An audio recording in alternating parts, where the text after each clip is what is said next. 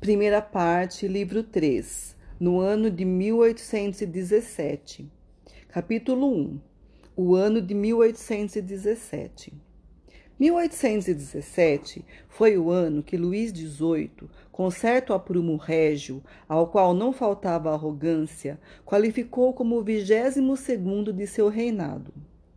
Foi o ano em que Bruguière de Sorsum tornou-se célebre em que todas as barbearias foram pintadas de azul com flores de lis, à espera dos polvilhos e do regresso do pássaro real. Era o inocente tempo em que o conde de Linte, todos os domingos, sentava-se como tesoureiro da igreja no banco de Saint-Germain-des-Prés, vestido como par da França, com sua fita vermelha, seu grande nariz e aquele aspecto de majestade típico de um homem que praticou uma ação célebre. A ação célebre praticada pelo Sr. Lynch consistia no seguinte: como prefeito de Bordeaux, haver entregue à cidade, em 12 de março de 1814, um pouco cedo demais ao Duque de Angoulême, o que rendeu-lhe o pariato. Em 1817, a moda inventara, para as crianças de 4 a 6 anos, uns enormes bonés de couro, com abas para cobrir as orelhas, que pareciam gorros de esquimós. O exército francês usava uniformes brancos, à moda austríaca. Os regimentos chamavam-se legiões, e em lugar de números traziam os nomes dos departamentos. Napoleão estava em Santa Helena, e como a Inglaterra não lhe enviava tecido verde, mandava virar suas velhas roupas do avesso. Em 1817, Pellegrini cantava, Mademoiselle Bigotini dançava, Potier reinava e Audry ainda não existia. Madame Saqui sucedia a Forioso. Havia ainda prussianos na França. Delalot era um homem notável. Sua legitimidade acabava de consolidar-se ao cortar o punho, e em seguida a cabeça de Plénier, de Carbonnet e de Toleron. O príncipe de Talleyrand, camareiro mor, e o abade Louis, indicado para ministro das Finanças, olhavam-se com o riso de dois álgures. Ambos haviam celebrado a missa da Federação no Champ de Mars, em 14 de julho de 1790 Talleyrand oficiando como bispo, Louis como acólito. Em 1817, nas alamedas laterais desse mesmo Champ de Mar, viam-se grossos cilindros de madeira expostos à chuva, apodrecendo no mato, pintados de azul com traços de águias e abelhas douradas. Eram as colunas que, dois anos antes, tinham servido para sustentar o estrado do imperador no Champ de Mai, cerimônia, cerimônia cívica e militar. Estavam escurecidas aqui e ali pelas fogueiras do acampamento austríaco estabelecido perto de Grokailou. Duas ou três dessas colunas haviam desaparecido nas fogueiras feitas para aquecerem as enormes mãos dos Kaiserliches. Notável na festa de Champ de Maio é ter ocorrido em junho e não e no Champ de Mars. Nesse ano de 1817, duas coisas eram populares: o volteto que e as caixas de rapé. A emoção parisiense mais recente era o crime de Dalton, que lançara a cabeça do irmão no chafariz do Marché aux Fleurs. No Ministério da Marinha, começava o inquérito sobre a fatal fragata Meduse, que cobriria Chamorré de vergonha e Jericó de glória. O coronel Selves partia para o Egito para ali tornar-se o Pachá Solimã. O Palácio das Termes, na rua de Laarpe, servia de loja a um tanoeiro. Na plataforma do torreão octogonal do Palácio de Cluny, Via-se ainda a cabine de tábuas que servira de observatório a Messier, astrônomo da Marinha no reinado de Luís XVI. A duquesa de Duras lia a três ou quatro amigos em seu gabinete forrado de cetim azul celeste o manuscrito de Eurica, primeiro romance escrito por ela, ainda inédito. No Louvre raspavam-se o N, inicial de Napoleão. A ponte de Austerlitz passava a chamar-se Ponte Jardim do Roi, duplo enigma que disfarçava, ao mesmo tempo, o jardim botânico e a ponte de Austerlitz. Luís XVIII, atento a Horácio por causa dos heróis que se fazem imperadores e dos sapateiros que se fazem herdeiros do trono, tinha duas preocupações: Napoleão e Maturin Bruneau. A Academia Francesa dava como tema a ser premiado a felicidade que provém do estudo. Bellart era oficialmente eloquente. Via-se germinar à sua sombra o futuro advogado-geral de Brou, destinado aos sarcasmos de Paul Louis Courrier. Havia um falso Chateaubriand chamado Marcangy, à espera de um falso Marcangy, Marcangy chamado Darlincourt. Claire Dalby e Malek Adel eram obras-primas, e Madame Cotin era declarada a maior escritora da época. O Instituto deixava arriscar de sua lista o acadêmico Napoleão Bonaparte. Uma ordem régia elevava Anguleme à escola de marinha, pois, sendo o duque de Anguleme almirante mor, era evidente que a cidade de Anguleme possuía, por direito, todas as qualidades de um porto de mar, sem o que ficaria abalado o princípio monárquico. Agitava-se no Conselho de Ministros a questão de saber se deveriam ser toleradas as vinhetas representando cordas bambas nos cartazes de Francone, os quais atraíam os garotos de rua, sem dúvida, menos pelas proezas dos acrobatas que pelas vestimentas de suas parceiras. Paer, autor de Agnese, camarada de rosto quadrado com uma verruga na face, dirigia os pequenos concertos íntimos para a marquesa de Sassenay, na rua de la Ville de Vec. Todas as moças cantavam Ermite de Santa Velle, letra de Edmond Gerard. Lenan Jone, o Anão Amarelo, Jornal de Artes, Ciências e Literatura, passou a chamar-se Miroir, Espelho. O café Lemblin era a favor do imperador e contra o café Valois, que era a favor dos Bourbons. O Duque de Berry acabava de casar com uma princesa da Sicília, já espreitado por Lovell, seu assassino. Havia um ano que Madame de Stael morrera. Os guardas reais vaiavam Mademoiselle Mars, atriz. Os grandes jornais eram publicados em formato pequeno. O tamanho fora restringido, mas a liberdade era grande. O constitucional, constitucional era constitucional. Minerve, Minerva, chamado, chamava Chateaubriand de Chateaubriand. Este T fazia os burgueses rirem muito à custa do grande escritor. Em jornais vendidos, jornalistas prostituídos insultavam os proscritos de 1815. Davi não tinha mais talento, Arnaud não tinha mais espírito, Carnot não tinha mais probidade. Soult não ganhara uma só batalha. Verdade é que Napoleão não tinha a mesma engenhosidade. Ninguém ignora ser muito raro que as cartas, enviadas pelo correio a um exilado, lhe cheguem às mãos, pois a polícia tem como religioso dever interceptá-las. Isso não é de agora. Descartes já fazia a mesma queixa quando fora banido. Ora, Davi, em um jornal belga, deu mostras de descontentamento por não receber as cartas que lhe escreviam. Isso parecia divertido aos jornais realistas, que aproveitavam a ocasião para achincalhar o proscrito.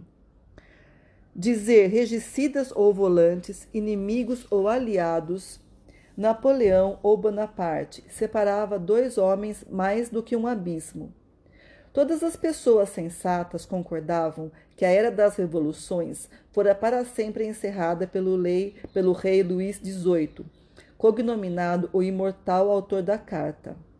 Na base da Ponte Neuf foi gravada a palavra Redivius, ressuscitado, no pedestal destinado a receber a estátua de Henrique IV, Pierre preparava seu conciliábulo para consolidar a monarquia na Rua Thérèse, número 4. Nas conjunturas graves, os chefes da direita diziam: é preciso escrever a Bacot. Canuel O'Mahony e de Chapdelaine esboçavam, com alguma aprovação de Monsieur, irmão mais velho do rei, o que mais tarde veio a ser a conspiração de Bordelais, à beira d'água, por ter sido planejada às margens do Sena. L'Épingle Noire, o alfinete negro, sociedade secreta, igualmente conspirava. De la Verderie conferenciava contra Goff. Decases, espírito até certo ponto liberal, dominava.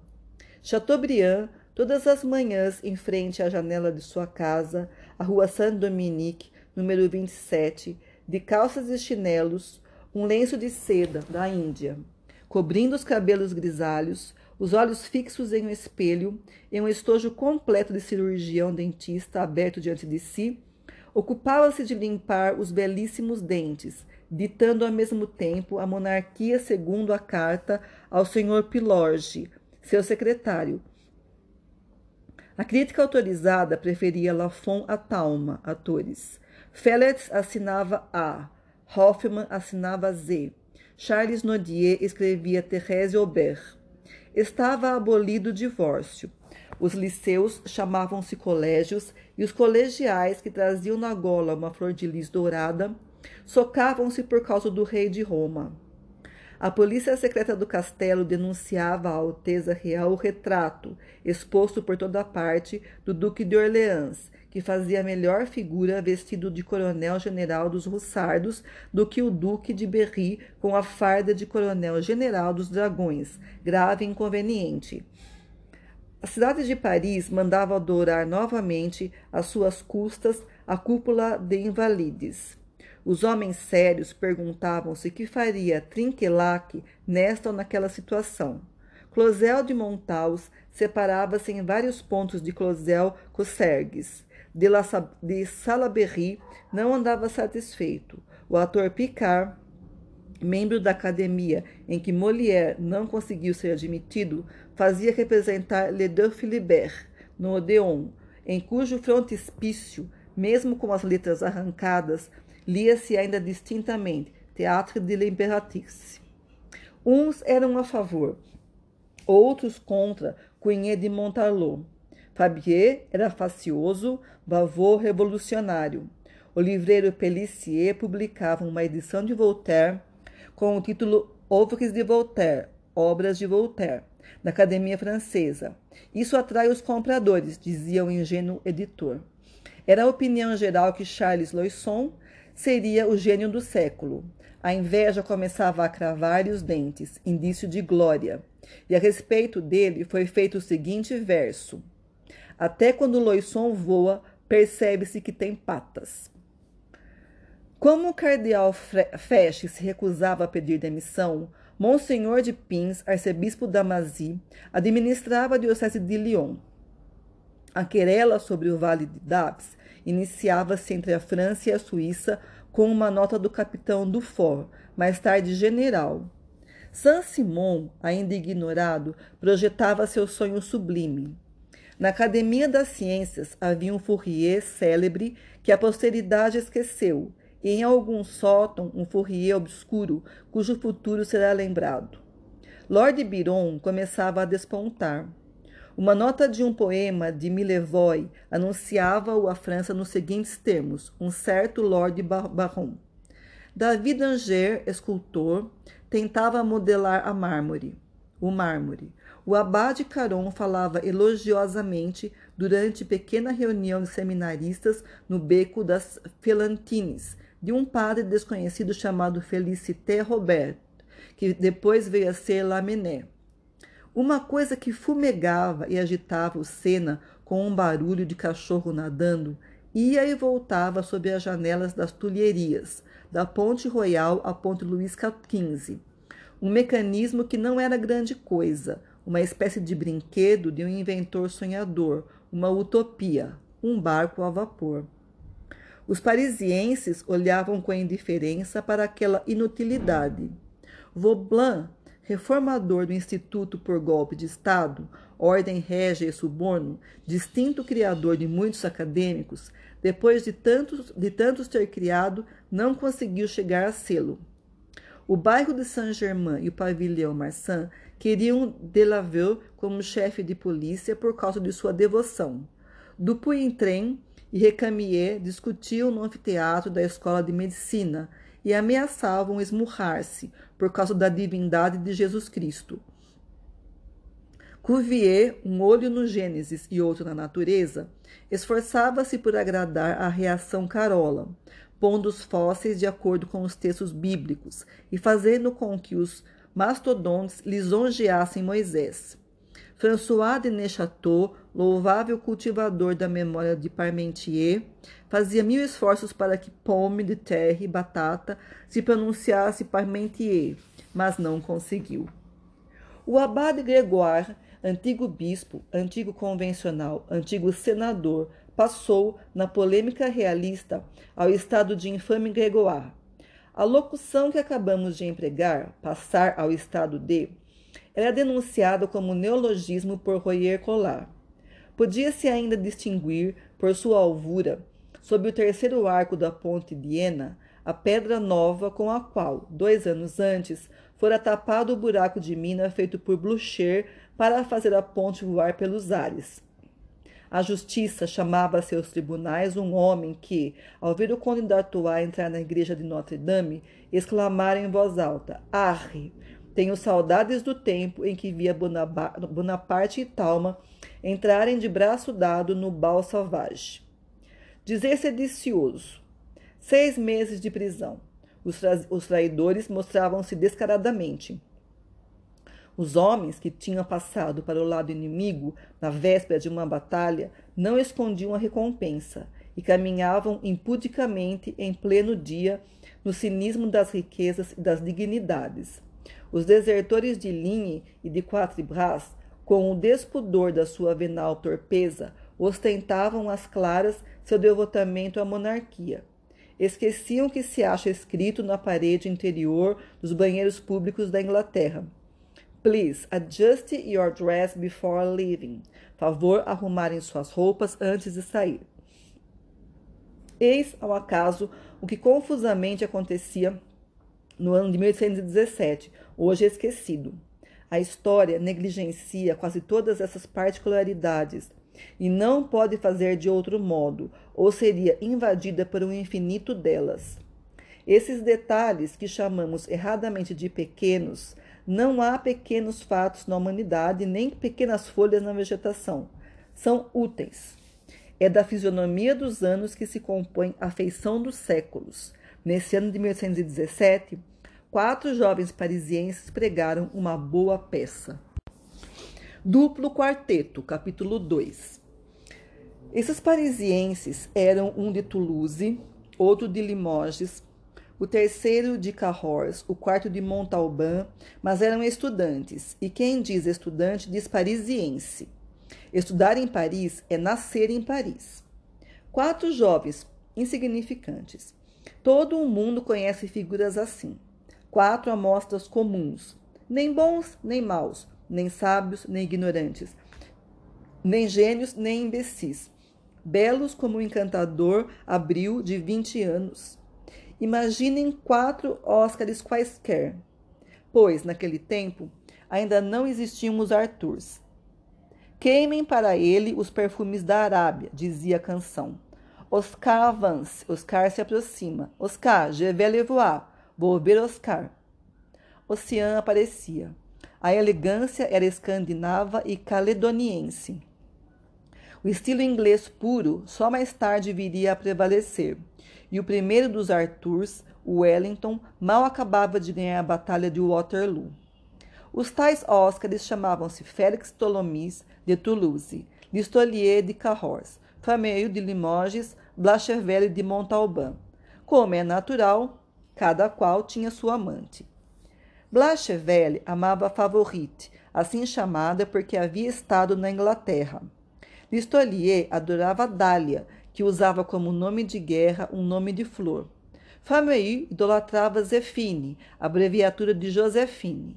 A Ptolemy pertencia a Fantine, conhecida por loira em razão de seus belos cabelos cor de sol. Favorite, Dália, Zefine e Fantine eram quatro encantadoras moças, perfumadas e radiantes, ainda operárias da costura que, distraídas pelos namoros, não haviam de todo abandonado suas agulhas e que ainda conservavam no semblante um resto de, da serenidade do trabalho e na alma essa flor de honestidade que, nas mulheres, sobrevive à primeira queda. Entre as quatro, havia uma a quem chamavam de a jovem, por ser a caçula, e outra a quem chamavam de a velha. A velha tinha 23 anos. Para nada ocultar, as três primeiras eram mais experientes, menos preocupadas e mais envolvidas pela agitação da vida do que Fantine, a loira, que se achava em sua primeira ilusão. O mesmo não poderiam dizer Dália, Zefine, especialmente Favorite. Já tinha mais de um episódio seu romance que mal havia começado. E o amado, que no primeiro capítulo se chamava Adolphe, no segundo era Alphonse e no terceiro Gustave. Pobreza e luxo são dois conselheiros fatais. Um recrimina, outro adula. E as jovens do povo têm ambos a falar-lhes baixinho ao ouvido, um de cada lado. As almas mal guardadas escutam-nos. Daí os tombos que levam e as pedras que lhes atiram. São oprimidas com o esplendor de tudo o que é imaculado e inacessível. Oh, e se a Jungfrau, jovem, tivesse fome? Favorite, como estivera na Inglaterra, tinha Zefine e Dália como admiradoras. Muito cedo já tinha uma casa para si. Seu pai era um antigo professor de matemática, brutal, fanfarrão, solteiro, e apesar de avançada idade, vivia atrás do que fazer. Quando jovem, viu um dia o vestido de uma criada enroscar-se em um cinzeiro e apaixonou-se por esse incidente. Resultou daí favorite. De tempos em tempos, ela encontrava o pai e o cumprimentava. Uma manhã, uma senhora com ar de beata entrou em sua casa e disse-lhe: Não me conhece, mocinha? Não, sou sua mãe. Em seguida, a velha abriu o armário, comeu e bebeu, mandou trazer um colchão que tinha e instalou-se. Rabugenta e beata nunca falava com favorite, passava horas sem abrir a boca. Almoçava, jantava e ceava por quatro. Depois ia conversar com o porteiro, falando mal da filha. O que arrastara Dália para Listolier, para outros talvez, e para a ociosidade, era ter umas belas unhas cor-de-rosa. Como pôr para trabalhar aquelas unhas? Quem quiser ser virtuosa não deve ter dó das mãos. Quanto a Zefine, conquistara a Fameiu pelo jeitinho vivaz e meio de dizer Sim, senhor. Os rapazes eram companheiros, as moças eram amigas. Esses amores costumam andar sempre acompanhados dessas amizades.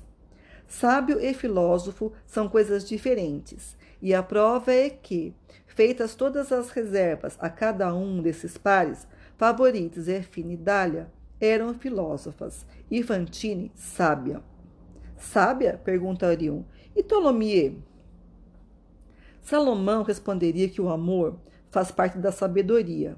Limitamo-nos a dizer que o amor de Fantine era um primeiro amor, um amor único, um amor fiel. Era a única das quatro a quem só um homem tratava com intimidade. Fantine era uma dessas criaturas que desabrocham, por assim dizer, do seio do povo. Saída das mais insondáveis regiões das sombras sociais, trazia na fronte o sinal do anônimo e do incógnito. Nascera em Montreuil-sur-Mer. Quem foram seus pais? Quem poderia dizer? Nunca souberam de seu pai nem de sua mãe. Por que se chamava Fantine? Nunca souberam que tivesse outro nome. Por ocasião de seu nascimento, existia ainda o diretório. Nada de sobrenome, já que não tinha família. Nada de nome de batismo, já que a igreja não estava mais lá. Tinha um nome que agradou ao primeiro que a encontrou, pequenina, andando descalça pela rua. Recebeu um nome, como recebia na fronte a água das nuvens quando chovia. Chamavam-na de Pequena Fantine. Ninguém sabia mais nada sobre ela. Essa criatura viera assim ao mundo. Aos dez anos deixou a cidade e foi trabalhar na casa de uns sitiantes dos arredores. Aos 15 foi para Paris em busca de fortuna. Fantine era bela e conservou-se pura o máximo que pôde. Era uma linda moça loira com belos dentes. Ouro e pérolas eram seu dote. Mas seu ouro estava nos cabelos e suas pérolas na boca. Trabalhou para viver, depois o tempo todo para viver, porque o coração tem igualmente sua fome, amou. Amou Tolomie. Para ele, passatempo, para ela, paixão. As ruas do Quartier Latim, cheias desses enxames de estudantes e costureiras, viram o começo deste sonho. Fantine, nos labirintos da colina do Panteão, onde tantas aventuras se atam e desatam, esquivara-se por muito tempo de Tholomyès, mas sempre de modo a encontrá-lo. Há uma maneira de evitar que se assemelhe a procurar. Enfim, o romance começou. Blachevelle e Listolier Famille formavam uma espécie de grupo do qual Tholomyès era o cabeça. Era ele quem tinha o humor. Tholomyès era o estudante veterano. Era rico, tinha 4 mil francos de rendimento. 4 mil francos de rendimento, esplêndido escândalo no Monte Saint-Genevieve. Era um amante da diversão, com 30 anos, mal conservado. Estava sem dentes, cheio de rugas e começava a mostrar uma calvície da qual ele próprio dizia sem tristeza. Calvo aos 30, aos 30 careca aos 40. Sofria de má digestão e um olho lhe lacrimejava. Mas, à medida que sua juventude se apagava, intensificava-se sua alegria. Substituía os dentes por animação, os cabelos por alegria, a saúde por ironia, e o olho que chorava ria sem parar. Estava acabado, mas cheio de viço.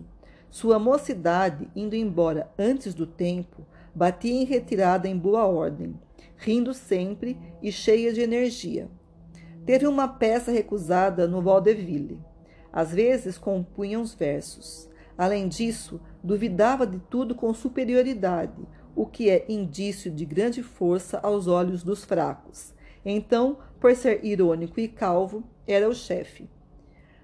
Iron é uma palavra inglesa que significa ferro. Seria daí que viria a ironia? Um dia, Ptolomeu chamou os três outros de lado, fez um gesto de oráculo e disse-lhes: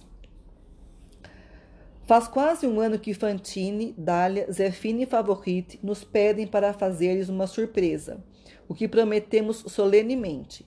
Falam sempre disso, principalmente a mim. Do mesmo modo que as velhas em Nápoles gritam a São Januário: Fatia de luta, fa o miracolo. Cara amarela, faste o milagre. As nossas belas dizem me separar. Tolomie, quando vai dar à luz sua surpresa? Enquanto isso, nossos pais nos escrevem. Vamos cortar dos dois lados. Parece-me que o momento chegou. Vamos conversar. Então, Tolomie baixou a voz e disse misteriosamente algo tão engraçado que uma vasta entusiástica gargalhada saiu das quatro bocas ao mesmo tempo, e Blachevelle exclamou: Boa ideia!